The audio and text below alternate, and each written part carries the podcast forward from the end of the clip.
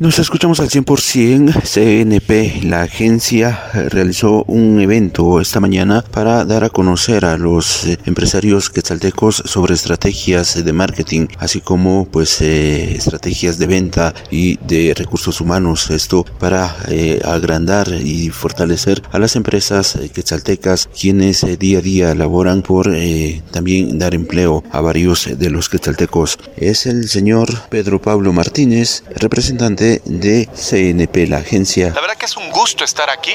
Ya comenzamos. Está Juan Manuel Palacios ya dando su primer charla sobre plan y planificación.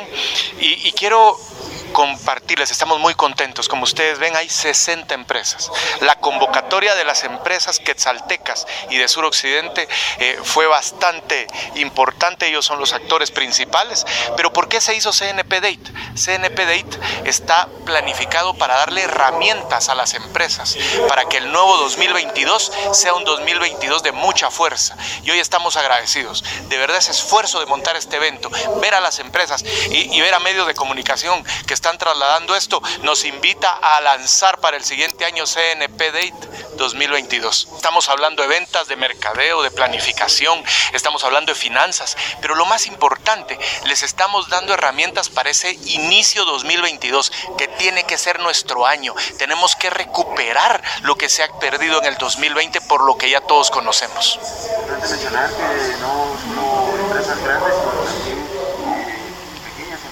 no, no, tomamos empresas locales, empresas que están aquí creyendo que vamos a seguir avanzando. Hay 60 empresas, eso nos tiene tan contentos. Se cumplió la convocatoria. Como ustedes pueden ver, el salón principal del Carmel está lleno y estamos agradecidos, decididos a seguir haciendo esas actividades que hagan que las empresas tengan esas herramientas.